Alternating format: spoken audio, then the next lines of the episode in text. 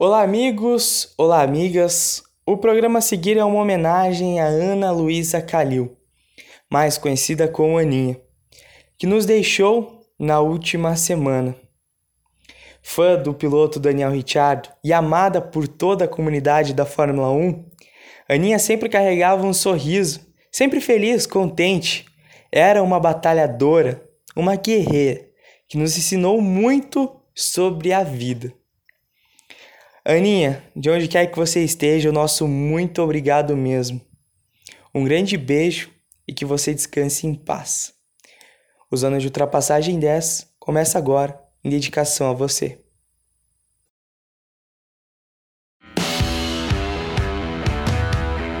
Começa agora. Zona de Ultrapassagem I'm moving up and down, side to side, like a roller coaster. A resenha mais descontraída sobre automobilismo do Brasil. Come on, move! Vamos ready, the rest of the race.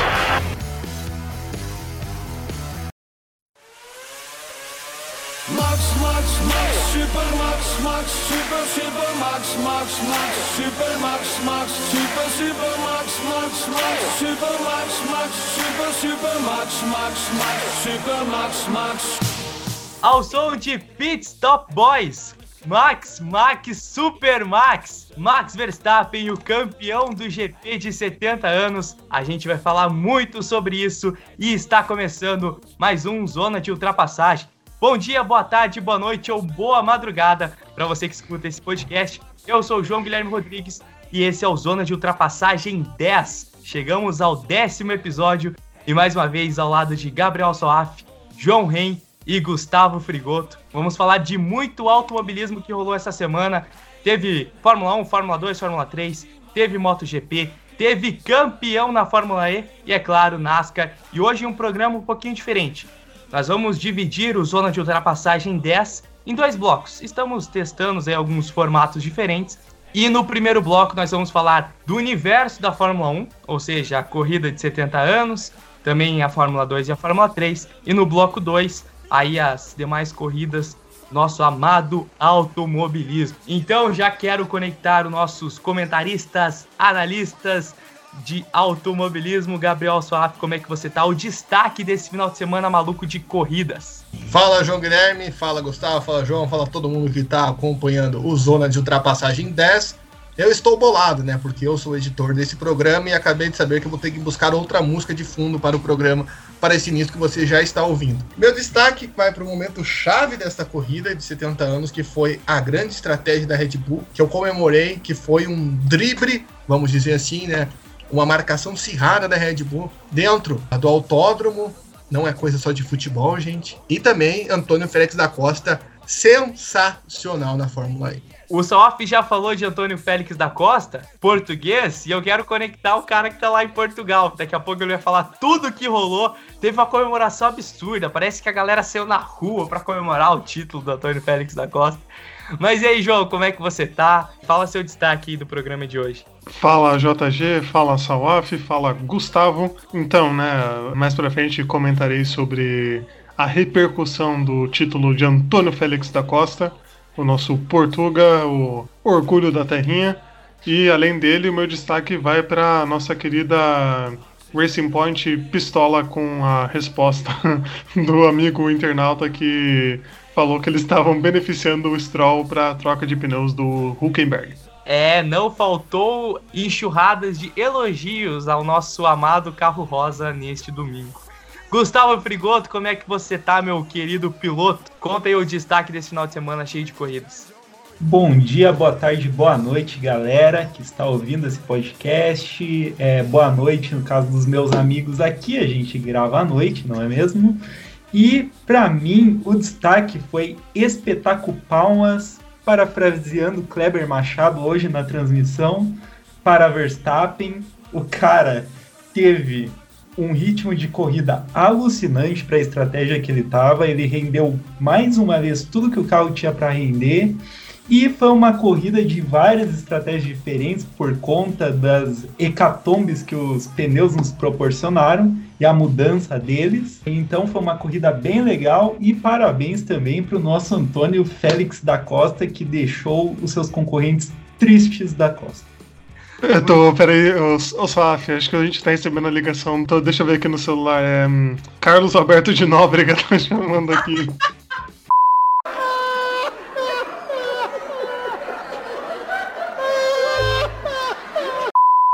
A mesma praça.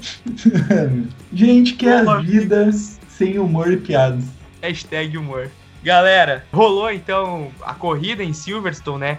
Que foi batizada de GP de 70 anos da Fórmula 1 neste domingo. O podcast é sempre gravado aos domingos. Então, logo de cara, quero passar a classificação final da corrida. Vamos lá, rapidinho, pra gente analisar tudo que rolou. Bom, em primeiro lugar, Max Verstappen. Em segundo, Lewis Hamilton. Terceiro, Valtteri Bottas fechando o pódio.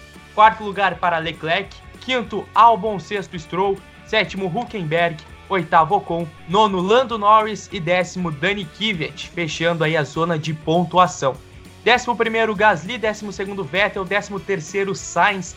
Décimo quarto, Ricciardo. Décimo quinto, Raikkonen. Décimo sexto, Romain Grosjean. Décimo sétimo, Antônio Giovinazzi. Décimo oitavo, Russell. E décimo nono, Latifi.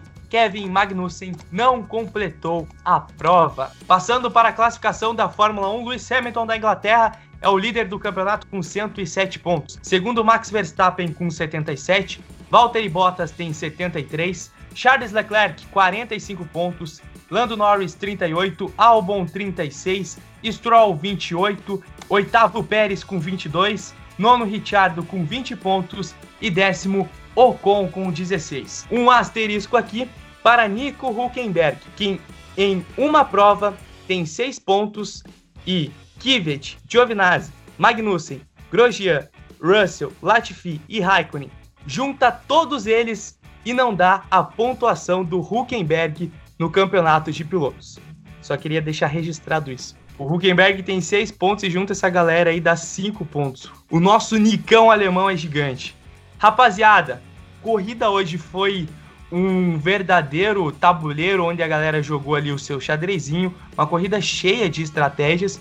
E o nosso primeiro assunto é a Red Bull colocando a Mercedes aqui, ó, no bolso, irmão, no bolso. Gabriel Salaf, que estratégia da Red Bull. Max Verstappen vencedor, aliás, primeira vitória da Red Bull, primeira vez que a Mercedes não vence esse ano. E tinha que ser ele, né? Max Verstappen, vencedor do GP de 70 anos da nossa gloriosa Fórmula 1. Estratégia da Red Bull excepcional, né? Já diria Capitão Nascimento, estratégia em russo e assim vai embora. É sensacional mesmo, cara. E a gente tem que lembrar que além da estratégia genial da Red Bull, tem um dom do Verstappen. Porque o Verstappen não foi uma vovozinha. Verstappen falou que não ia ser uma vovozinha e não foi, porque ali no começo da prova ele estava tentando chegar no Hamilton, viu que o Hamilton estava tendo problema de pneu. A prova do Hamilton foi basicamente aquilo que a gente conhece do Hamilton a corrida inteira, né? Dele falando: "Bom, meus pneus estão ruins, bom, meus pneus estão ruins". Foi a corrida inteira com isso. E ele estava tentando chegar no Hamilton e falou: "Max, dá uma segurada para não desgastar muito os pneus e para chegar depois e não ter problemas. O Max falou: Eu não. A gente não vai conseguir alcançar eles depois. É a nossa chance hoje. Eu não vou pilotar igual uma vovozinha. Ele falou exatamente assim, inclusive.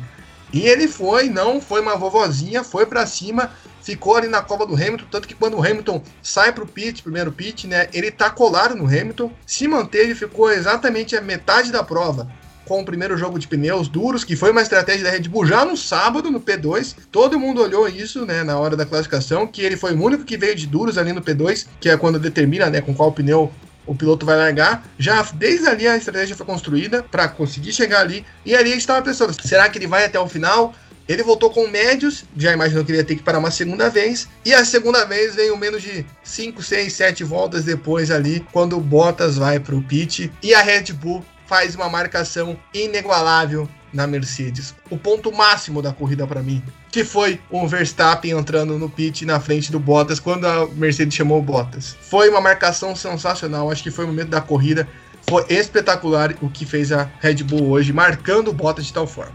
Precisamente aí o Salf falando, né? A estratégia começou já na qualificação, quando eles fizeram essa escolha do pneu mais duro, que né, só ele tentou e também era uma escolha arriscada, né? Porque fazer a volta mais rápida com esse pneu lá poderia custar caro, né? Poderia custar a não classificação mas conseguiram passar e deu tudo certo. E também na corrida a equipe ter essa sabedoria, né, de o Verstappen arriscar, ver que ali tinha uma chance no começo da prova e também depois de, dessa marcação que o Salf falou que foi um negócio impressionante de eles falarem, ó, oh, então vocês vão parar, a gente vai junto porque a gente tá na frente, né? A gente pode a gente ter esse direito de escolha, né? E também apostando que o Hamilton não ia durar também, né? Que ele também teria que parar. Foi o que aconteceu o Max ele estava nessa posição, né, meio entediado com as corridas, porque ele fica a posição dele era P3 atrás das Mercedes, a Mercedes estava muito à frente, seus concorrentes mais abaixo estavam muito atrás, então ele ficava meio sozinho. E isso permitiu a ele e a Red Bull ousar. Ele sabia que ele tinha ritmo suficiente, mesmo com os pneus duros, de conseguir uma posição boa na largada. É verdade que ele foi ultrapassado pelo Huckenberg no Q3, mas ainda assim ele conseguiu uma posição para brigar ali na frente. Ele sabia que ele tinha talento e carro para conseguir se livrar logo do Huckenberg, o que também é sensacional, porque os pneus duros geralmente levam mais tempo para chegar na temperatura legal. Isso também é um fator na Inglaterra que tem muita curva de alta. Mas é uma questão muito doida dos pneus, porque os compostos mais macios não funcionam. O melhor pneu disparado em termos de corrida é o pneu duro. E o Max largando com esse pneu, isso possibilitou com que ele fizesse um segundo stint extremamente curto, deu janela para eles responderem a estratégia da Mercedes e ele ainda conseguiu ter um ritmo muito bom com os pneus duros. É, enquanto a Mercedes ficou ali 14, 13 voltas com o pneu médio, meio que sofrendo com esse desgaste o tempo inteiro, como o Hamilton via reclamando, né? E também a gente viu a cena de um futuro campeão, né? O Verstappen tem isso nele, ele tem essa mentalidade de confrontar a equipe, sabendo dentro do carro de corrida que ele pode ter uma brecha ali, que ele pode encontrar maneiras de competir, ele vai para cima, ele quer o resultado maior e dessa vez ele conseguiu. É ter o feeling, né? Ter o feeling que é cada vez mais determinante dentro da pista. Eu acho que só que a gente tem que lamentar nessa corrida, até mesmo o Verstappen falou disso, ele sabe que essa ocasião não vai se repetir sempre, por causa de serem Silverstone, Silverstone tem essas peculiaridades da Pirelli optar por essa estratégia de pneus diferentes mais macios, justamente para ter um diferencial das duas provas, né? Que diferencial da prova semana passada para essa e foi um diferencial. A gente falou até na live no Instagram, né? Corrida com as duas paradas é muito mais interessante, justamente porque você pode fazer esse jogo de estratégia de paradas, porque na de uma parada você pode até ficar lá 30, 40 voltas sem parar, mas uma hora você vai parar e você vai cair, cara. Você não vai conseguir ficar na frente de todo mundo. Então, fica esse diferencial muito legal de uma corrida com duas paradas e também a questão de que os pneus roubam a atenção, né? Eu acho que isso é triste, a gente tem que ver uma corrida equilibrada com a possibilidade de um outro piloto que não é da Mercedes ganhar por causa dos pneus. Tá bom, que bom que teve, né? Que bom que teve, pra gente ver a genialidade do Verstappen, como o Gustavo falou. Mas é chato a gente ter isso só por conta dos pneus, porque um carro é disparado em relação ao outro, né? Porque a gente podia ter provas mais equilibradas pelo fator dos carros serem mais próximos, outras equipes serem mais competentes e conseguirem fazer carros que cheguem ao nível da Mercedes. Não dá para você botar a culpa na Mercedes por ela ser boa, não faz nenhum sentido nisso. Mas ter esse diferencial nos pneus para uma corrida ser considerada boa. É chato isso, querendo ou não, se formos tratar de termos de Fórmula 1 no geral. Foi de volta um fuzuê dos pneus, né? Só que hoje foi de uma maneira um pouco melhor. Porque rolou tudo isso com os pneus, e daí, como você disse, essas duas paradas permitem que haja mais estratégia. Porque a semana passada a corrida foi xoxa e aí no final que deu aquele boom. Por quê? Porque os pneus estouraram e coisa e tal. Então agora com duas paradas, as equipes têm que bolar estratégias. Agora a dinâmica ali toda hora de um entrar nos boxes, a questão do pneu, inclusive os pneus, eles foram um degrau, digamos assim, um pouco mais macios nessa corrida e até a, a, final da temporada será assim. E eu não vi ninguém andando com o macio mesmo, aquele vermelho que a gente está acostumado. O Huckenberg andou no final. Mais rápido. O Huckenberg andou no final só. Depois da última parada que a gente vai falar depois. Mas Foi no que andou. Quali, né? Nem no qual a galera tava usando muito o pneu vermelho, porque ele desgasta demais. É, isso foi uma coisa que na sexta-feira eles já viram. Na sexta-feira, que justamente é para testes, o que as equipes fizeram? Eles botaram todo mundo de pneu vermelho, Aí teve uma hora que o Leclerc tinha dado 20 voltas, já tava com o pneu arregaçando, cara. Foi uma cena bem bizarra no, no treino 2. E ali no treino livre eles falaram: opa, não dá para usar isso aqui. Tanto que a Mercedes basicamente só usou pneu macio nos treinos livres. Então foi ali que eles notaram, né? Essa falta de eficácia. Vamos ver como vai ser para frente. Mas fica aí o nosso lamento de justamente ser assim, né? Para os pneus darem um equilíbrio a mais na prova. E vamos ver o que rola aí na sequência do campeonato. Vamos ver qual vai ser o diferencial desses compostos para o campeonato. Gustavo, uma pergunta que me passou assim, eu não sei porque eu não tinha feito antes até para você. Quanto que o vento de Silverstone influencia pro carro e pros pneus? Porque eu vi várias vezes os pilotos falando que escapavam muito na curva, que, te, que influenciava, mas não vi nenhuma explicação maior deles né, nas transmissões dizendo o que isso afetava mesmo.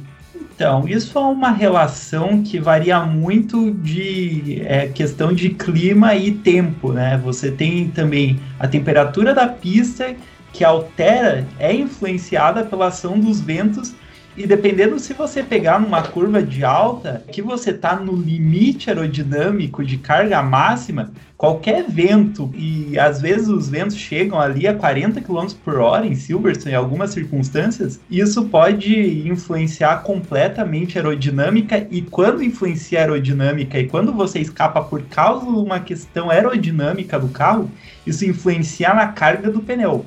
Porque quando se tem muito vento, quando se tem uma pista com uma variação climática muito grande, o piloto tem que fazer mais esforço para andar com o carro no limite e também conseguir corrigir o carro nas várias vezes que ele precisa quando você tem um vento contra, jogando o carro contra uma curva, por exemplo. Então, é mais carga tanto para o carro quanto para o piloto, e isso influencia diretamente num pneu que é feito para andar sobre altas cargas de velocidade.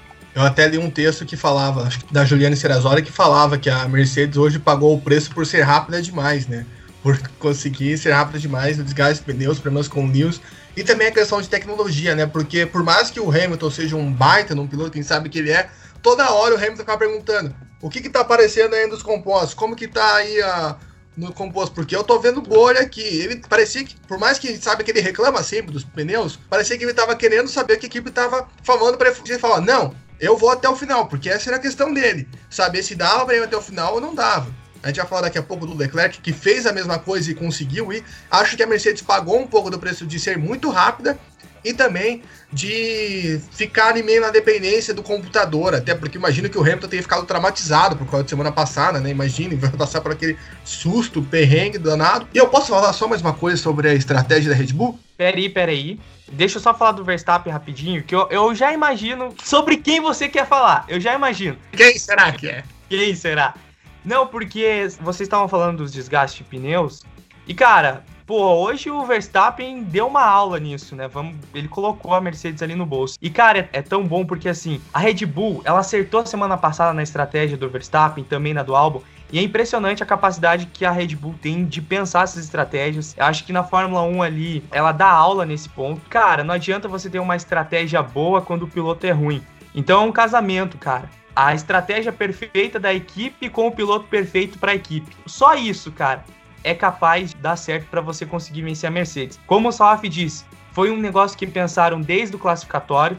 Lá no Q2, quando decidiram usar os pneus duros, o Verstappen deu aula de como usar os pneus duros, foi até a metade e depois destruiu ali a Red Bull e ele. Então foi uma baita prova e só mostra o como o Verstappen é um baita piloto e também mostra que o álbum, a estratégia da equipe para o álbum hoje foi boa também.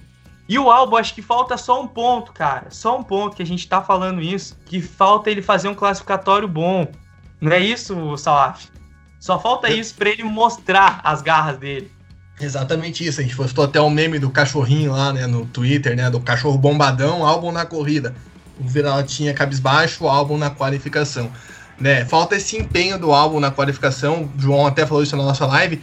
O Verstappen garante o tempo com uma, duas voltas e o álbum tem que dar três, quatro para conseguir fazer o tempo para passar. Por mais que o tempo seja bom, como foi no Q1 nessa última corrida, mas no final do Q1 o álbum tava para fora. Aí ele fez o tempo foi para terceiro. Mas fica aí, né?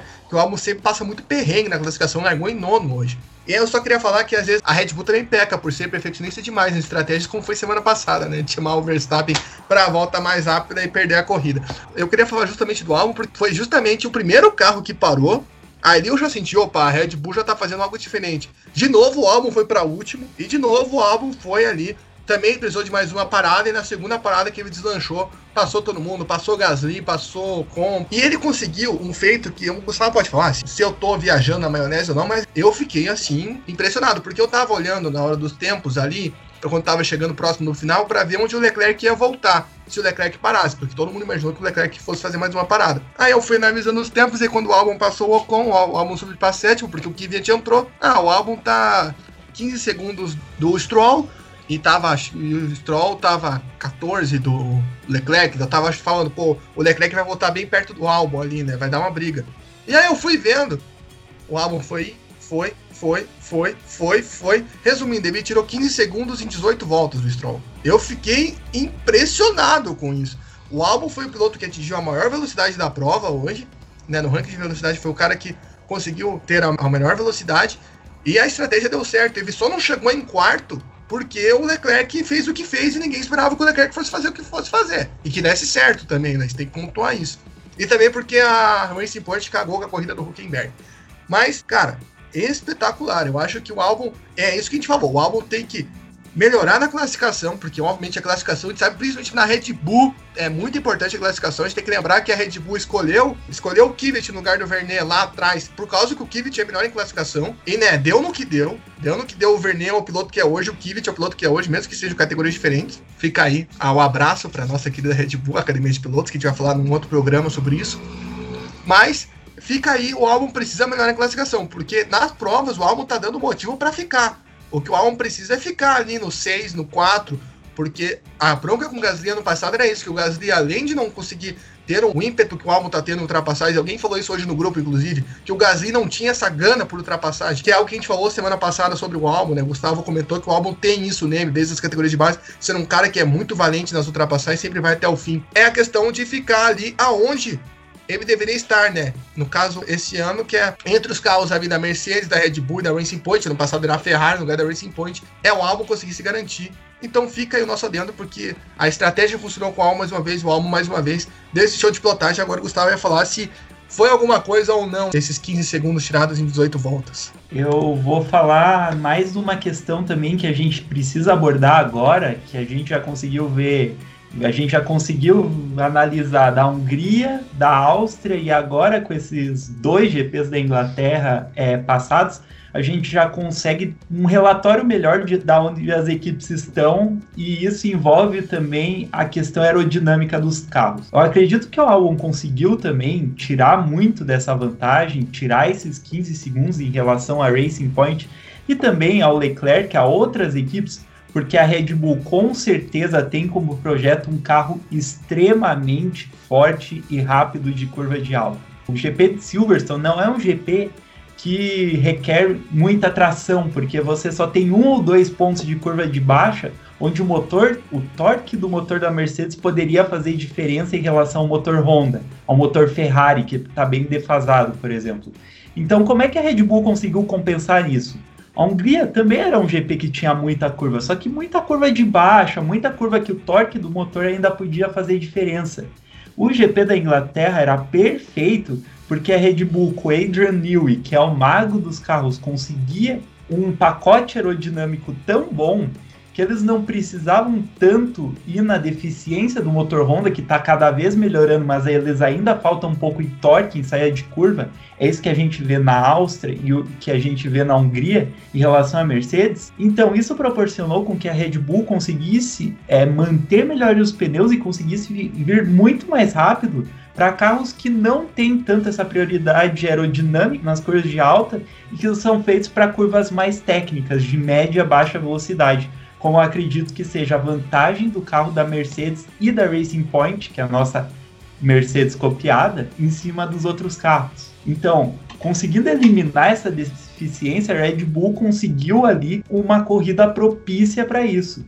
Acho perfeita a análise Gustavo. Você pegou bem o, todo esse caminho da pista. Acho que é isso que é, que é necessário também a gente analisar aqui às vezes, esse, passar esse conhecimento. Conhecimento que não faltou pro Leclerc hoje, conhecimento dos seus pneus.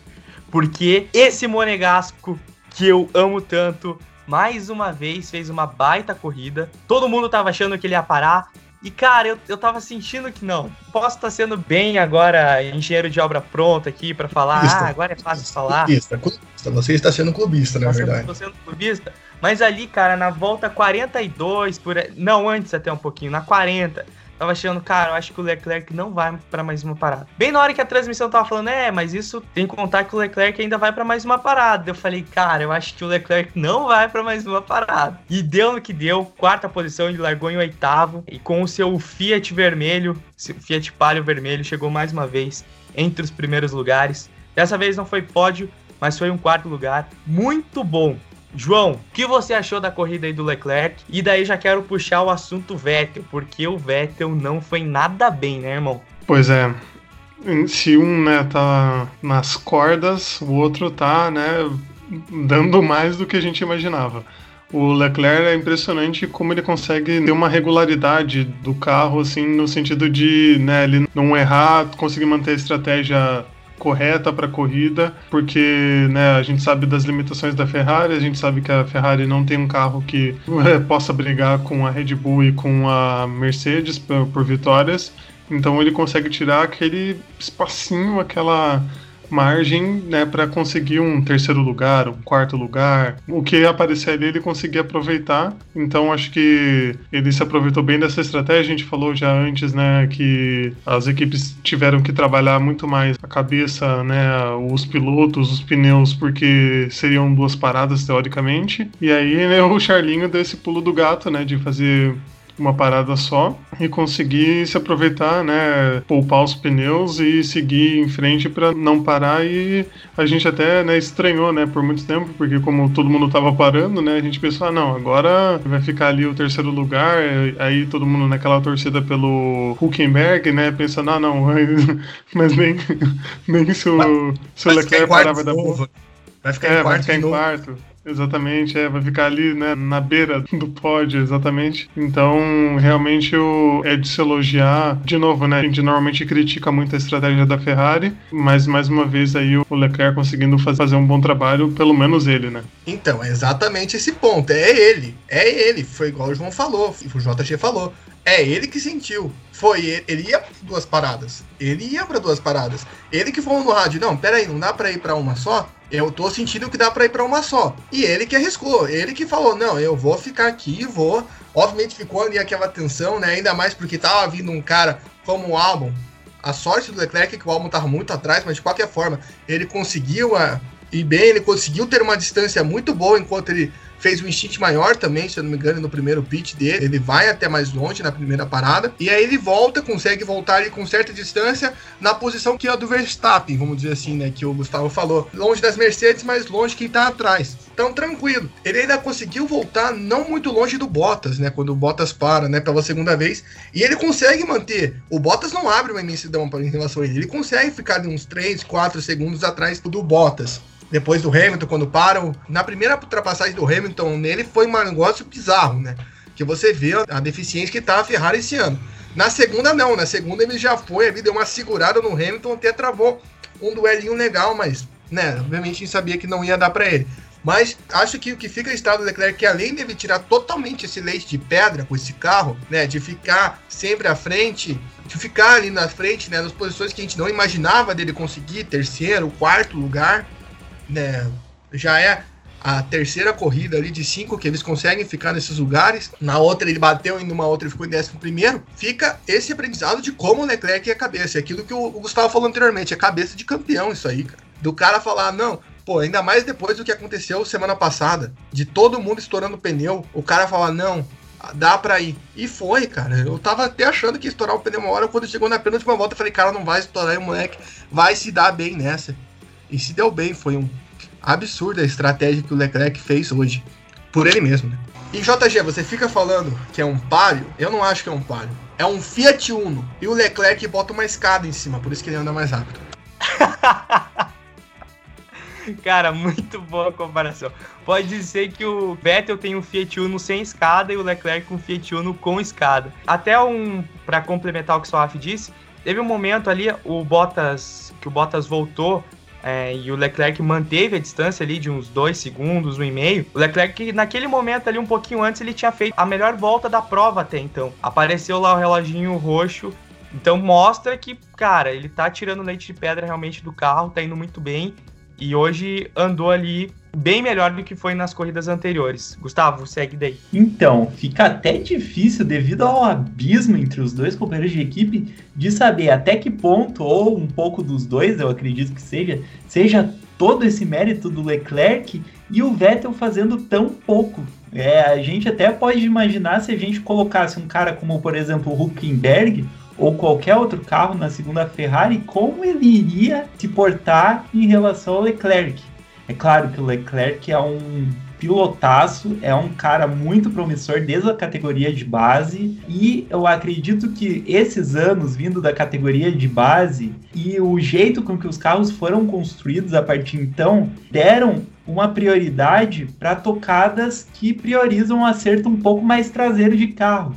Aquele acerto em que você entra bem rápido na curva, mas você tem que segurar do jeito que der o carro na saída. E para extrair é, desempenho dessa Ferrari, desse Uno com escada, eu acho que esse está sendo o melhor caminho. Você entrar com tudo na curva e você ir pro Deus nos acuda na saída de curva. Porque a Ferrari, nesse momento, não tem carro para ganhar de saída de curva.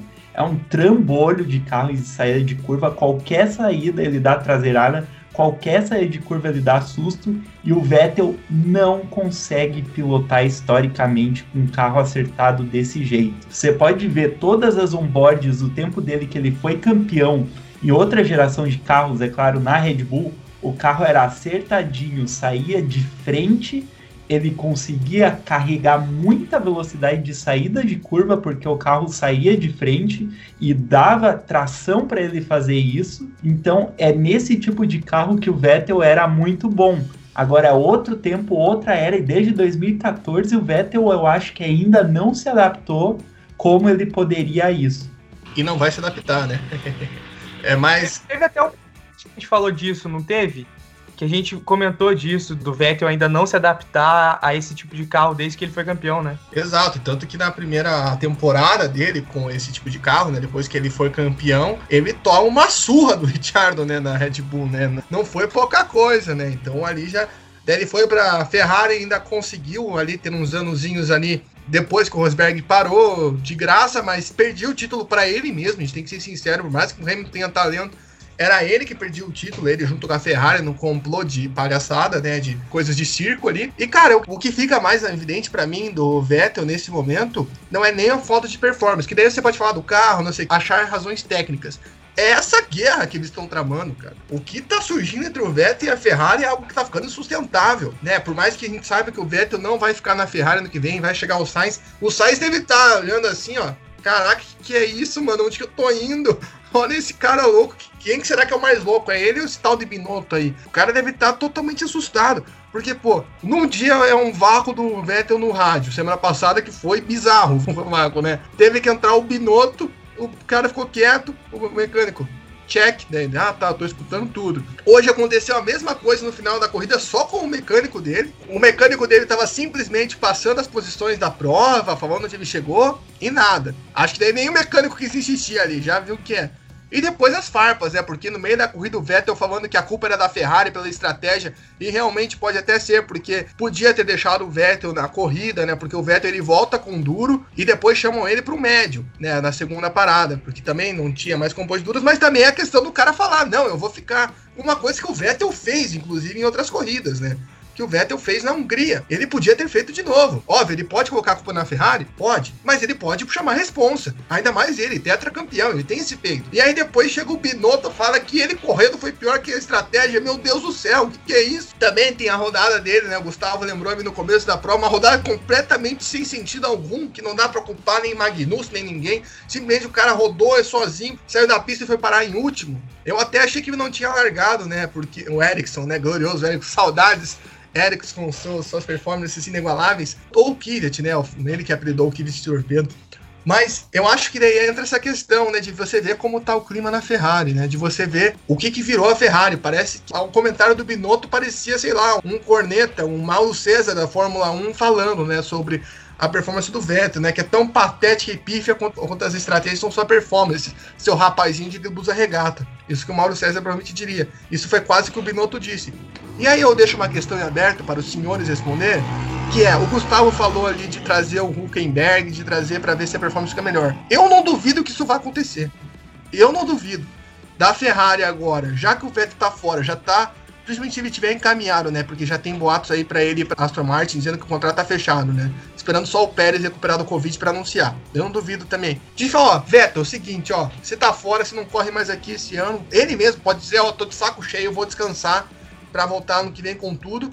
E chamar, seja Huckenberg, seja Giovinazzi, subiu Giovinazzi, inclusive para se livrar de vez de Giovinazzi e falar, ó, esse cara não tem como correr aqui para abrir uma vaga na Sauber com justificativa que ele já correu na Ferrari. Fazer alguma coisa igual aconteceu com a McLaren com o Montoya, né? Que o Montoya foi demitido lá, brigou pra caramba com todo mundo, e botaram Pedro de Rossi meio para segurar o lugar pro Hamilton subir depois no ano seguinte. Algo parecido que a Ferrari fez na, ocasião do Massa, né? Mas no Massa foi um acidente. Trouxe o Luca Badoer, não precisa mais comentários sobre o que foi o Luca Badoer na Ferrari, mas depois trouxe o Fisichella ali para fechar a temporada. Não duvido que passe isso na cabeça ali do pessoal da Ferrari e do Vettel, inclusive.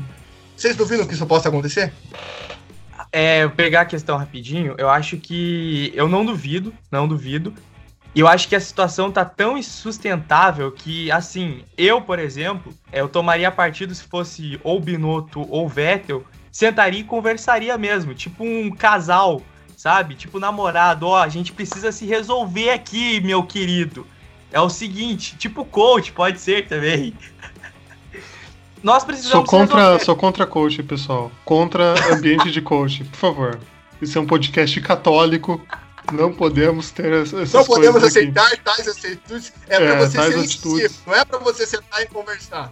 A gente sabe que no Fórmula 1 não tem sentar e conversar. Você já viu o Drive to Survivor. Você já viu como que é a raça. Ah, que daí a, a, a, você pega um parâmetro assim muito baixo só. Não, mas é, só, é, mas é um parâmetro se você se narrar já é daquele jeito, imagine uma Ferrari, filho. Cara, é, que, uh, é, desculpa, JG, falei. Não, pode falar, pode falar. Eu ia falar que a Ferrari me lembra muito o Palmeiras, né? O time pode ter o melhor time, os melhores pilotos, os melhores jogadores, mas aconteceu uma coisinha, um probleminha, a turma do amendoim já chega em cima, né? Então, é, qualquer coisa vira um problema gigante na Ferrari e no Palmeiras. Então, pode ter o melhor treinador, compra o melhor piloto, o Vettel, o melhor atacante, mas uma coisinha já vira uma, uma pequena confusão, então a Ferrari, qualquer coisa pode acontecer aí. A gente sabe que a Fórmula 1 tem histórico para justificar tais atitudes, como o Salf disse. Ah, mas espera aí, não é uma pequena confusão agora da Ferrari, é uma grande confusão que estamos vendo. Não, é uma pequena coisa que pode virar, né, uma bomba. Eu adorei a comparação, mas é isso que o Salaf disse, não é um negócio pequeno, é um negócio gigante. Eu, respondendo agora o Salaf, eu não duvido que a Ferrari chegue daqui a umas duas semanas e veja se a situação tá difícil, porque o, ninguém tá se respeitando, parece, e virou uma treta que tá todo mundo vendo. Não é aquele negócio só de casa. Tá todo mundo vendo, a imprensa toda tá sabendo disso. O Vettel não responde o Binotto no rádio, o Binotto vai lá dar entrevista falando que o Vettel fez uma corrida de bosta. E daí, como é que fica a situação? Então, além de todo o problema envolvendo a Ferrari nessa temporada de um carro ser uma desgraça e agora tá melhorando com indícios que o Leclerc tá se adaptando e tá tirando leite de pedra, Enquanto isso, o Vettel não consegue. E aí, como é que vai ser o restante da temporada? O Vettel precisa disso, sabendo que ele não vai correr mais no ano que vem? Tipo, às vezes até o Vettel pode pegar e falar: Cara, eu não preciso disso. Falou, tô indo embora. Tchau. Olha, pode ser que aconteça isso. Eu não me lembro de um piloto da Ferrari é, contratado para uma temporada inteira com um contrato grande ter um desempenho, ter tanto ódio assim da Ferrari, é, da imprensa italiana sobre ele desde Ivan Capelli em 92. Então a coisa vai longe. É uma carga com contexto histórico, né?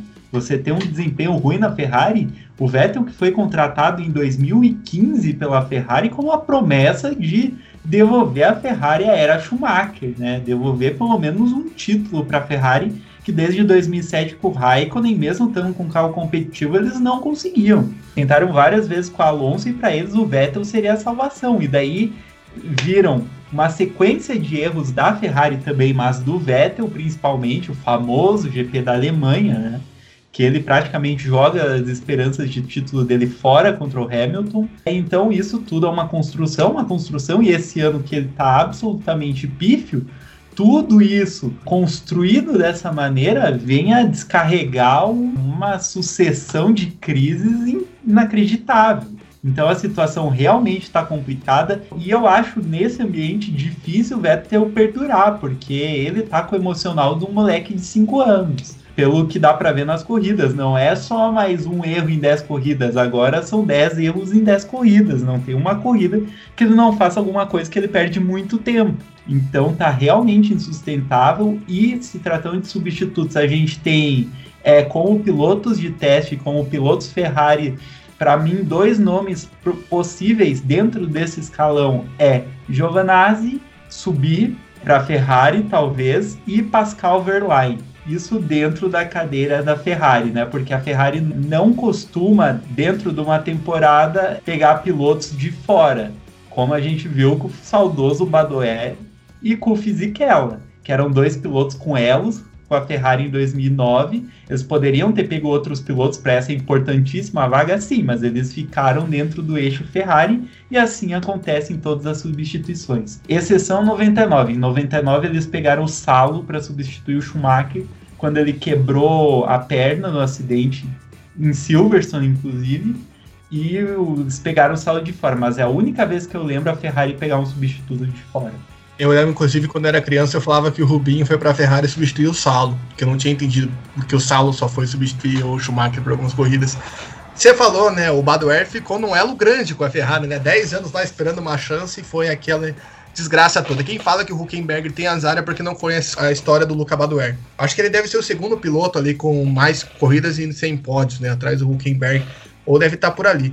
Enfim, eu acho capaz, tratando até de Ferrari, Itália, bem capaz os caras subirem Giovinazzi só para agradar os italianos, só para tentar dar uma refrescada, o que não vai acontecer, porque o Giovinazzi, eu não vejo o Giovinazzi fazendo muita coisa ali do Vettel, só queria jogar esse tempero aí na história Vamos ver o que vai acontecer, mas como eu disse, a gente não pode duvidar porque a situação está realmente ficando insustentável. O Gustavo falou do psicólogo do Vettel, é algo que está comprometendo tanto o Vettel, porque o Vettel sempre foi aquele cara de errar, mas quando ele errar, ou fica cabisbaixo ou fica quieto, né? Errou, deu ruim, pô, triste, mas vamos para a próxima. Vamos aí, não sei o quê. Ele ganhou um campeonato mundial depois de um erro que foi em 2012. Que ele foi rodar na largada, foi lá para trás, levantou a cabeça, recuperou na prova e foi campeão. Mas, e agora é, errou, a culpa é de vocês, não sei o que, blá blá blá no rádio. Isso não é o Vettel, não foi o Vettel que a gente cresceu vendo. Ou seja, o psicólogo dele tá tão alterado que ele realmente regrediu no tempo. É, ele realmente entrou no recurso de defesa dele, né? Isso é um semblante de um cara com o psicológico completamente abalado. Eu não sei como ele vai sair dessa. Ele realmente precisa, eu acredito, de um novo lugar de trabalho, um novo ar, para a gente esmiuçar no fundo o talento que a gente sabe que ele tem. Mas lá no fundo, porque por enquanto tá difícil. Bom, falando de Vettel, a possível, o Salaf falou, a possível casa do alemão pro ano que vem, Aston Martin, né? A Racing Point vai virar Aston Martin no ano que vem. E possivelmente o Vettel estará lá no próximo ano. Inclusive, eu tenho um medo gigantesco do Vettel acabar tomando o pau do Stroll. Tenho um medo gigante disso. Mas enfim, cara, eu, eu também acho difícil, mas eu não sei, né? Vai que. Vai tomar vai por que... ordem dos do mecânicos igual o Huckenberg hoje. Então, é até sobre isso que a gente vai comentar agora, o Racing Point, a corrida de hoje, a volta do Huckenberg, né? Porque na semana passada ele não correu, ele correu essa semana, fez uma boa prova e ali no final a equipe acabou fazendo a declaração que o Huckenberg teve alguns problemas dos pneus e ele precisou ir para os boxes e nos boxes ele voltou e o Stroll estava na frente dele. Talvez uma ajudadinha ali do filhinho do papai para ficar na frente do nosso glorioso Nico Huckenberg. Galera, o que, que vocês acharam desses minutos finais da Racing Point no grid? E também, já comentando aqui, rolou a punição para Racing Point nesta semana. A equipe perdeu 15 pontos, a Renault ganhou, né? Ela fez um protesto, a Renault fez uma denúncia e acabou ganhando aí. E a Racing Point penalizada com 15 pontos, mas o carro rosa continua na pista. Até o final da temporada, a Mercedes rosa, entre aspas, estará no grid, tipo, não precisa mudar nada, só perder os 15 pontos mesmo. Inclusive hoje já retomou o lugar, né? Tinha sido ultrapassada pela Renault, já ultrapassou a Renault de novo. Mas antes de falar do protesto, eu queria falar que isso aí foi extremamente sem sentido algum, né, cara? Não deu para entender essa ultrapassagem do Huckenberg. Eu fiquei até pensando depois se o rendimento do Stroll pro álbum chegar ali tão rápido foi por causa dos pneus do Stroll. Mas se fosse por isso, o Stroll ia cair ainda mais na classificação ali depois que foi ultrapassado pelo álbum, né? Que o, a, a equipe falou que foi por causa dos pneus. E até uma coisa que o Gustavo deve se lembrar, que falaram na transmissão e eu fui pesquisar, na época do Stroll de Fórmula 3 europeia, que o papai Stroll comprou uma equipe simplesmente para o Stroll correr, mandavam fazer os melhores carros, né? Acontecia isso do Stroll largar mal, os caras chamaram os pilotos para ir pro pit e pro Stroll passar. Então, volta aí esse tempo de será? E aí? Então fica em aberto aí essa questão de que pode estar acontecendo isso de novo. Porque eu não sei. Não sei se é para dizer que o Huckenberg ganhou do Stroll e o Huckenberg correu um final de semana com um carro, basicamente, né? Já que semana passada foi toda aquela correria e, ele não ter largado, e aí ia ficar feio pro Stroll, né? Pra, pô, o Stroll vai ficar aqui e tomou pau do piloto que veio substituir o outro que tava com Covid. Ficou muito estranho aquilo, porque daí o Huckenberg volta com macio, o único cara que correu de macio na corrida inteira, volta, Falam que ele vai tentar a volta mais rápida, não chegou nem perto disso. E volta atrás, né? Ele não tinha nem distância para o álbum, para que estava vindo ali atrás dos dois para fazer isso. Ficou totalmente uma coisa totalmente em aberto. Não dá para entender isso além de uma maneira da Racing Point beneficiar o Stroll. Então, eu acho que está explicado. O que não consigo explicar também, não dá para entender muito bem. A gente sabe que tem influência na equipe, né? A equipe é praticamente do pai do Stroll, então e também o Stroll é piloto titular, por isso que talvez também tenham priorizado um pouco ele estrategicamente. Mas comentando um pouco sobre a carreira do Stroll em si, né? Quando ele foi campeão em Fórmula 3, ele foi campeão pela Prema Inclusive, toda essa bagagem de investimento que eles tiveram na Fórmula 3 ressuscitou mais ou menos a equipe. A equipe que estava andando no meio do pelotão pegou o Stroll, naquela época era piloto da academia da Ferrari, e hoje a Prema é celeiro de pilotos da academia Ferrari. Tanto é que isso deu alicerce para o Leclerc ter aquele ano que ele teve na GP2, onde ele ganhou tudo. Então a gente vê ainda consequências desse investimento e os pilotos da Prema, que eram companheiros do Stroll, eu não acredito que eles paravam é, no box para deixar ele passar, mas eu acredito que o acerto do Stroll era priorizado. Eu acredito que sim, eles tenham achado algo no carro dele com investimento a mais para ser um carro superior aos demais da equipe, aos demais concorrentes do campeonato. Aquele ano, assim como o ano que o Mick Schumacher foi campeão, foram anos um pouco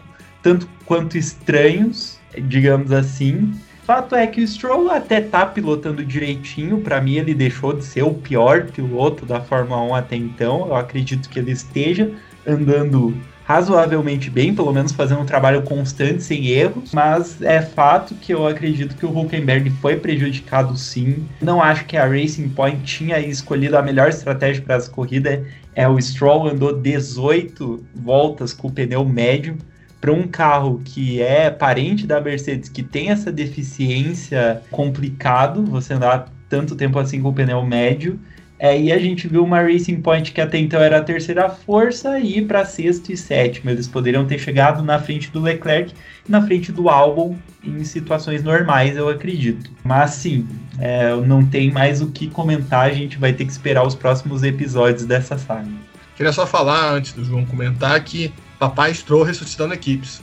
Foi assim com a Williams, foi assim com a Force India, Racing Point principalmente, e aí vem um, um antecedente disso na Prema, né, João Hack? Você vê aí, né? O que o dinheiro não faz nessa Fórmula 1 e no automobilismo, né? Mas, enfim. Sobre, rapidamente, sobre a punição da nossa querida Racing Point, uma piada essa punição, assim, uma piada porque é, você dizer que ah, o que vocês fizeram aí foi errado, mas pode continuar com esse carro aí porque a gente não, não tem problema não. Pode ir até o final da temporada aí que é de boa. Então, uma piada, perder 15 pontos, o Salaf até falou, né, já ganharam, acho que já ganharam esses pontos de volta e já passaram a Renault. Então, não mudou coisa nenhuma e o valor que eles cobraram lá também nada a ver. Sobre a estratégia e sobre né, o desempenho, a gente sabe que o Huckenberg sempre foi aquele piloto que a gente esperava muito que ele pudesse ter um salto para uma equipe maior, que acabou não acontecendo no, digamos, no auge dele na Fórmula 1, assim, né, entre aspas. Acabou que agora quando ele pegou uma Racing Point, que é um carro mais acertado, melhor do que carros anteriores dele, ele mostrou que ele manda bem, né? E que talvez se ele pegasse o carro numa temporada inteira, poderia vir aí a realizar esse sonho do tão sonhado pódio. E que, né, o Stroll, né, com, mesmo com essa evolução aí, ainda é, é fraco comparado com o nosso querido Sérgio Pérez se recuperando do Covid e o próprio Huckenberg. Só queria falar uma coisa sobre a punição, já que o João tocou nesse assunto, que já tem equipes protestando o resultado do protesto, né? A Fórmula 1 proporcionando coisas maravilhosas por conta dessa posição patética. Porque a questão de você perder ponto da multa, beleza, mas pô, você não intervir em nada no carro. É, não faz nenhum sentido, tá ligado? Tipo, é tipo, você vai ficar cinco minutinhos no castigo, aí depois você pode voltar a pintar a parede da casa com giz de cera, filho. Não faz nenhum É a sentido. mãe. É a mãe, é a mãe que fala, filho, você É a errou. mãe pra. É uma mãe. Porque quem já saiu é um protesto da própria Renault, da Ferrari e também a McLaren protestaram, né? Contra a decisão do protesto. E eles também pressionaram o Toto Wolff porque o Toto Wolff ficou em cima do mundo, não falou nada, né? Então fica aí muito estranha esta questão da punição da Racing Point. Não faz nenhum sentido você punir, mas você não alterar nada, né? Não falar, ó, você vai ter que mudar o- seu freio, você vai ter que mudar o, o que foi copiado, o que está de desacordo com o regulamento da competição. Ou seja, a Racing Point tem o papai que banca tudo, o pai do Stroll, né, o Lawrence. Tem a mãe, que é a Fórmula 1, que passou a mão na cabeça ali da Racing Point. Não, meu filho, que isso? Você errou, mas tudo bem, a gente aceita. E também tem o tio, o Toto Wolff, que já brincou e passou pra ele depois o brinquedo pra ele brincar mais um pouco também. Essa é a família Racing Point dentro da Fórmula 1. Tem o tio preso também, pô. Que é o ex-dono, esqueci o nome do cara que era o dono da Força Índia. É o tio preso. Vijay Malia. Exatamente, o Vijay Malia é o tio preso aí. Pô. Fazer um comentário muito chulo sobre o protesto da McLaren que vai receber motor Mercedes no ano que vem. Eu acho que eles não queriam ficar de mal com, a, com o tio. Com o tio Toto. Tio, Tio Toto, Toto não me pulo, né? Meu Deus do céu. O tio o Toto Wolff é o tio rico que dá dinheiro. É a grande família da Fórmula 1, esse aí. Exatamente, já pra fazer até o desenho já. Amigos, antes de a gente encerrar o assunto Fórmula 1 para as categorias 2 e 3, tem algo que vocês queiram complementar aí? Uma pincelada sobre outras equipes, outros assuntos da Fórmula 1, rapidamente? Tá. Rapidamente, é, gostaria de comentar um pouco sobre a corrida do Hamilton, né? Que como Kleber Machado, sempre comediante, fala, acaba de fazer uma corrida para possibilidade sensacional. É, então, Hamilton consegue abrir mais um pouco, né? Na classificação. É, a McLaren fez uma corrida decepcionante na casa delas. A gente tem que ver também qual que é a deficiência que a McLaren está tendo em ritmo longo de corrida. Eles estão começando a perder um pouco de terreno, inclusive para a Renault. Então vamos ver qual vai ser o desenvolvimento da McLaren para as próximas etapas e a Renault ganhando um pouco de força. Ainda mais com a Racing Point caindo de rendimento no final das corridas. A gente vai ver isso para as próximas corridas é algo que vai continuar ou se até lá essas equipes que estão até então deficientes de desempenho vão conseguir resolver seus problemas. Queria só fazer três pontos, né? A McLaren acabou acho que sentindo o baque de semana passada, que é conseguir terminar com seus dois carros na quarta e na quinta colocação, na quarta e na sexta colocação, e acabou não conseguindo justamente porque a roda do Sainz furou. O Sainz hoje fez uma corrida muito fraca, né? Terminou em 13 terceiro. Renault, o Ocon, com a estratégia de uma parada também, a gente tem que ressaltar isso, além dele, o Raikkonen também fez uma parada, mas o Ocon vem uma parada, conseguiu um oitavo lugar, uma boa posição, o Richardo vinha também num ritmo bom ali para ficar entre os 10 primeiros, acabou rodando, saindo da pista e foi lá para trás, e João Guilherme Rodrigues com seu Zika ativado para nessa vez na Alpha Tauri, que ele fez questão de chamar de Alpha Gasly semana passada, e o que aconteceu hoje? O Kvyat termina em décimo, Gasly em décimo primeiro, Kvyat ganha do Gasly e pontua, e o Gasly fica zerado na corrida. Parabéns, João Guilherme. Seu selo Zica da semana está atualizado. Selo Zica de qualidade. Oferecimento João Guilherme Rodrigues. E mais um comentário que eu gostaria de falar. Eu, com a previsão hecatombe no nosso bolão, eu consegui acertar o pole e o vencedor da corrida. Isso foi, para mim, foi muito improvável. Eu nunca imaginei que aquele bolão poderia dar certo, dado o GP anterior. Eu previ que isso seria em condições de chuvas e eu ainda assim consegui acertar o vencedor, o que prova que eu só trabalho com fatos e verdades. Chuva não, você tinha colocado dilúvio. Esse é o detalhe, não foi nem chuva. É, isso aí eu não sou meteorologista, então desculpa, não consegui acertar. Mas enfim, eu ganhei a aposta do pole do vencedor, não me importa o resto, eu tenho os olhos para frente. João, algo que você queira destacar da corrida também?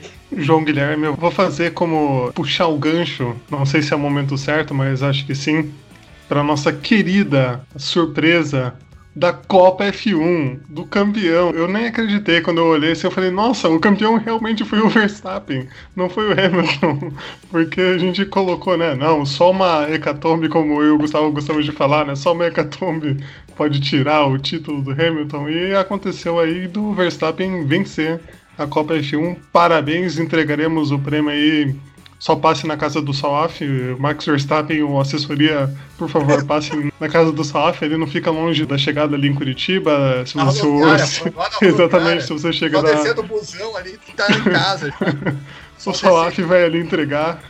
Um pacote de bala pacote de bala engradado de água serra, oferecimento da nossa água, de, água da serra aqui. Laranjinha, pô, pra já falando umas laranjinhas, quero experimentar o negócio gostoso, pô. Não, e eu queria falar que o Max Verstappen foi o campeão da nossa querida Copa F1.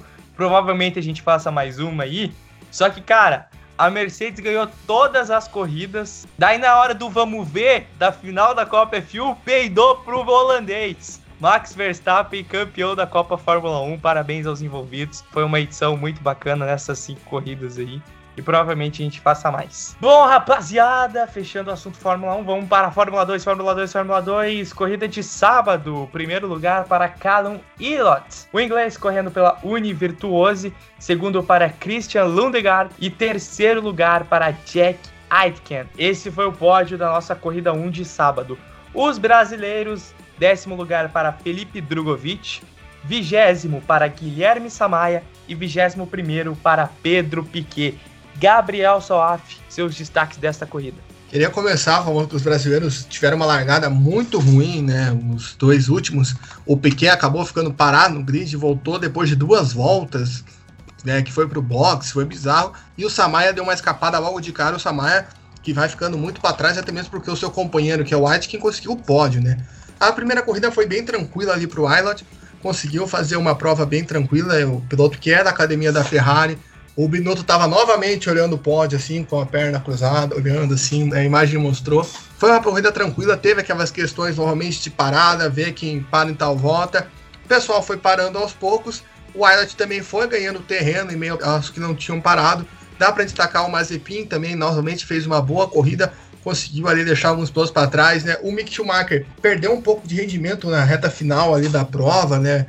Foi passado por alguns outros pilotos, como Tsunoda, Deletraz, o Mazepin. Foi uma prova mais tranquila, mais calma, não foi aquela loucura, aquela confusão toda que a gente está acostumado a ver na Fórmula 2. Só para dizer que não teve mais emoção nessa corrida, nós tivemos nosso glorioso Dan Tickton, que é conhecido por ter um probleminha aí bem psicológico, tá falando do Vettel, simplesmente ameaçando bater no Markelov, né? E o Markelov ele, ele ele, o Dan Tickton volta atrás e ele fala que se o Mark Love fechar ele mais uma vez, ele vai jogar o carro para cima do Mark Love e do Dan Tickton a gente não pode duvidar de nada, porque ele já fez isso, né, inclusive.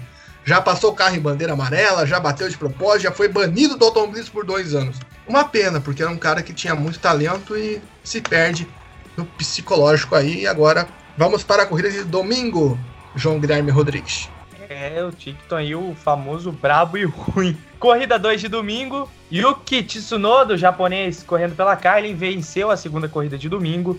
Em segundo lugar, Mick Schumacher. E terceiro, Jack Aitken. Os brasileiros, Felipe Drogovic terminou em 12 Pedro Piquet ficou em 16 e Guilherme Samaia 19. João Ren, seus destaques da corrida. Essa corrida não teve tanta emoção assim até o final, né? Até o, as voltas finais não tava aquelas coisas, né? A briga pela vitória assim não tava tão emocionante. No meio do grid tava todo mundo lá se matando, brigando por posições, era uma briga intensa e todo mundo brigando ali, querendo algo mais. Mas no final ali, nas voltas finais, o Schumacher e o Schwartzman, que são da mesma equipe da Prema, né? Eles eram, né, o Schwartzman primeiro e o Schumacher o segundo. O Schwartzman que se vencesse ficaria ali muito colado na liderança do campeonato, que é do Callum Ilott, mas o Schumacher acabou batendo nele e aí escaparam. O Schumacher ainda conseguiu manter a segunda posição mas o Schwartzman caiu no grid, né, perdeu várias e várias posições,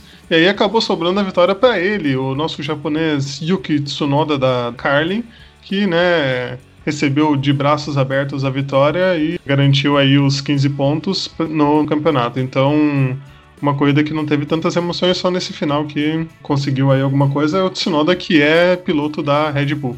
Gustavo Frigoto, algo para se destacar também nessa corrida da Fórmula 2? Bom, dois pilotos que até então não estavam tendo um campeonato fácil, que é o Luiz Delatraz e o saudoso Jack Aitken, conseguiram finalmente um fim de semana de redenção. Os dois estão em equipes que estão bastante deficientes esse ano em comparação às outras, em termos de resultado e acerto, pelo jeito. O Aitken correndo em casa não havia pontuado quase nada até então, conseguiu dois pódios bastante expressivo e foi o maior pontuador do fim de semana, se não me engano, ou foi ele ou foi o Ilot. O Deletraz está ainda tentando remar com o mesmo carro que o Pedro Piquet. É, o Pedro Piquet não está conseguindo se adaptar bem à equipe, mas o Deletraz ele conseguiu fazer de uma curva dele o terreno dele na pista que é a curva do veio, que é antepenúltima curva, antes de fechar a volta, ele conseguiu passar vários carros ali durante o fim de semana, ano passado também por fora, então virou a curva do Deletraz. Ele que é filho do saudoso Jean-Denis Deletraz, possivelmente o piloto mais lento da história da Fórmula 1. E também, comentando um pouco sobre o desempenho dos brasileiros, o Drogovic é aquilo que eu falei desde o começo do ano, quando ele conseguiu a vitória dele, desde o começo do ano em termos pandêmicos, né, digamos assim. Ele conseguiu desempenhos muito bons, mas o carro dele é limitado, a gente precisa saber, a gente precisa dar tempo que vai ser um campeonato de altos e baixos dele, e a previsão é que com esse desempenho ele consiga ou protagonizar uma melhoria grande na equipe no segundo ano, eles conseguirem um patrocínio bom, investimento bom, ou ele ir para uma equipe de ponta para aí sim conseguir disputar esse título da Fórmula 2. O Piquet e o Samai ainda estão nível abaixo, eles não estão conseguindo se adaptar. O Samai ainda mais atrás. O conseguiu um título da Fórmula 3 Brasil, o único título dele em monoposto sob circunstâncias duvidosas, então não dá para dizer muita coisa. E também eu acredito que é univirtuoso e ainda é o carro da competição. O Callum Alot está indo muito bem e usou tá com um pouco mais de azar, mas também tá com um ritmo bom. Nessa segunda corrida ele deu várias ultrapassagens bonitas. A Roja ele tem, ele precisa de um pouco mais de sorte. E parabéns pro Tsunoda, né? É, ele é o piloto japonês mais promissor que a gente teve em anos. E eu queria rapidamente né, só trazer uma informação que o Tsunoda é o oitavo vencedor em 10 provas que tiveram nessa temporada. Então, as circunstâncias, as variações estão afetando aí, principalmente né, nos vencedores. Não, né, a gente já tem né, um pouco mais definidos aí né, na classificação os líderes que estão se isolando mais, mas ao mesmo tempo ainda tem um certo equilíbrio né, na, das provas. O Gustavo falou, né, o terceiro colocado foi o que o Jake Aitken que conseguiu dois terceiros lugares, que foi o que mais pontuou no final de semana e que não tinha pontuado direito ainda. Então ainda tem essas surpresas na Fórmula 2. Só queria fazer um adendo antes do João Guilherme passar a classificação que Schwartzman e Schumacher são pilotos da academia da Ferrari, então o Binotto deve ter ficado orgulhoso dele se batendo, estilo Vettel e Leclerc. Já não basta Quero... passar vergonha na Fórmula 1, ainda tem que passar vergonha na Fórmula 2. Ei, carrinho vermelho. Equipe... Não, e aí até, até quero comentar um pouco sobre esse incidente. Isso foi claramente culpa do Mick Schumacher. Ele não conseguiu julgar bem o espaço dele conseguir entrar na curva, ele achou que já tinha ultrapassado o Schwartzman, quando na verdade ele não ultrapassou. Foi um erro de cálculo ali e o Schumacher, por mais que ele tenha tido esse segundo lugar nessa corrida, tirando o companheiro de equipe da contenção, ele precisa melhorar em vários aspectos se ele quiser uma vaga na Fórmula 1. Né? Cara, eu ia falar isso, é muito filho do Schumacher mesmo, né? Tá e sobrinho do Ralph. Sobrinho do Ralph. Isso aí, pessoal, a classificação da Fórmula 2 é a seguinte: Calum Aylott é o líder do campeonato com 106 pontos. E em segundo, Christian Lundegaard com 87 pontos. E coladinho nele, terceiro lugar para Robert Schwartzman com 85 pontos. Schwartzman caiu aí na tabela de classificação, mas ainda mantém ali entre os primeiros. Bom, passando da Fórmula 2 para a Fórmula 3, Corrida no sábado foi a primeira, né? Primeiro lugar para Logan Chardent, correndo pela Prema. Segundo para Jack Hughes. E terceiro para Lion Lawson. Esse foi o pódio. Os brasileiros, 17 para Enzo Fittipaldi e 18 para Igor Fraga.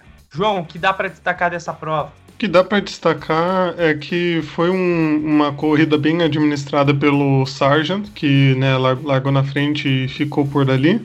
O Hughes né, também teve um começo interessante, pulou já para cima ali de terceiro para segundo para tentar brigar com o Lawson, acabou não dando certo. Depois o Pusher acabou segurando a galera e todos brigavam ali, todos queriam, né, as voltas finais normalmente, né, com desgaste, com toda a emoção normalmente tem brigas, mas acabou tendo uma bandeira amarela com uma batida entre o Fernandes e o Nanini na volta final, quando né, o bicho tava pegando, e aí todo mundo teve que diminuir o ritmo e a corrida terminou né, com essa classificação do Sargent, Hughes e o Lawson, como, como você disse, né? Mas uma corrida que não teve aquela emoção, não, João Guilherme. Bom, isso aí, passando agora para a corrida 2 de domingo. Primeiro lugar para Bent Viscal, holandês, correndo para MP. Em segundo, Lilian Zendelli. E terceiro, Theo Pocher, fechando o pódio. Os brasileiros, décimo para Enzo Fittipaldi. E décimo primeiro, Igor Fraga. Os dois ali, o Enzo terminando mais uma vez uma posição à frente do Igor. Gustavo, o que dá para destacar dessa prova? Então, dá para destacar, foi a primeira vitória do Bent Viscol, né, no ano, é, na categoria também, ele que foi vice-campeão do Felipe Drugovic com metade da pontuação dele na Eurofórmula. É um piloto que tá aos poucos conseguindo evoluir na MP Motorsport, que é a equipe do Drugovic na Fórmula 2. Ele conseguiu segurar até onde deu ali a pressão massiva do Lirian Zendelli a Trident que está surpreendendo, pois foi quarta também e está dentro da disputa do título com o David Beckman. Surpreende também o Theo Puchari, ele fez uma manobra, um dummy, é o que a gente chama dummy, é quando você finge que vai para um lado e daí na verdade você vai para o outro. Na primeira corrida ele acabou perdendo posições, mas ele pontuou com um sexto e um terceiro. Ele entra na briga do título também ele que é o piloto mais novo da Fórmula 3, que é o celeiro de pilotos novos. Ele foi campeão da Fórmula 4 em cima do Dennis Hogger, que é outro cara patrocinado pela Red Bull que tem um futuro brilhante pela frente, mas o fato é que a campanha dele na Fórmula 3 está horrível. Ele não consegue pontuar. Nesse GP da Inglaterra, ele ficou fora da pontuação na primeira, ficou fora da pontuação na segunda e também, infelizmente, a gente tem que constatar que os brasileiros não estão tendo sorte nessa temporada, principalmente o Igor Fraga, que a Charus, o carro da Charus na Fórmula 3 tá uma draga. Ele não funciona. o Igor não consegue ser rápido e ele não está conseguindo se igualar, por exemplo, ao Leon Lawson, que é um cara que está disputando o título, é piloto da Red Bull e ele foi vice-campeão na Nova Zelândia para o mesmo Igor Fraga. Ou seja, o Fraga tem talento, não está tendo carro nesse momento. Até eu queria só falar, fazer um adendo rapidinho do que eu tava lendo, né? O Igor Fraga tem se destacado porque eles largam muito atrás e consegue ultrapassar o pessoal, justamente larga muito atrás, justamente não tem um carro bom.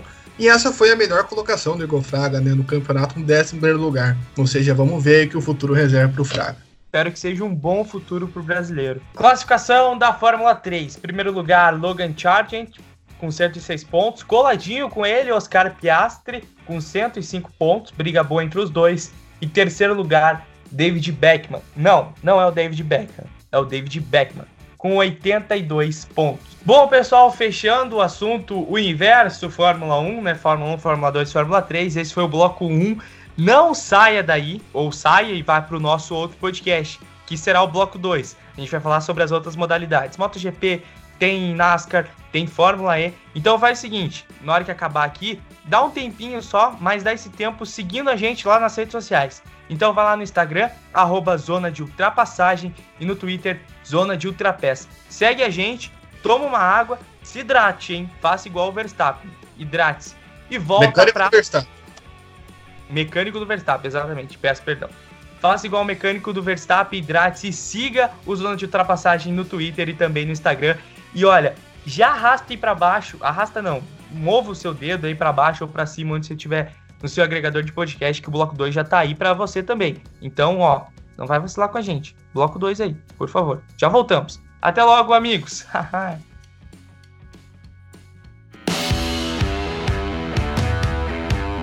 Não saia daí. See you later.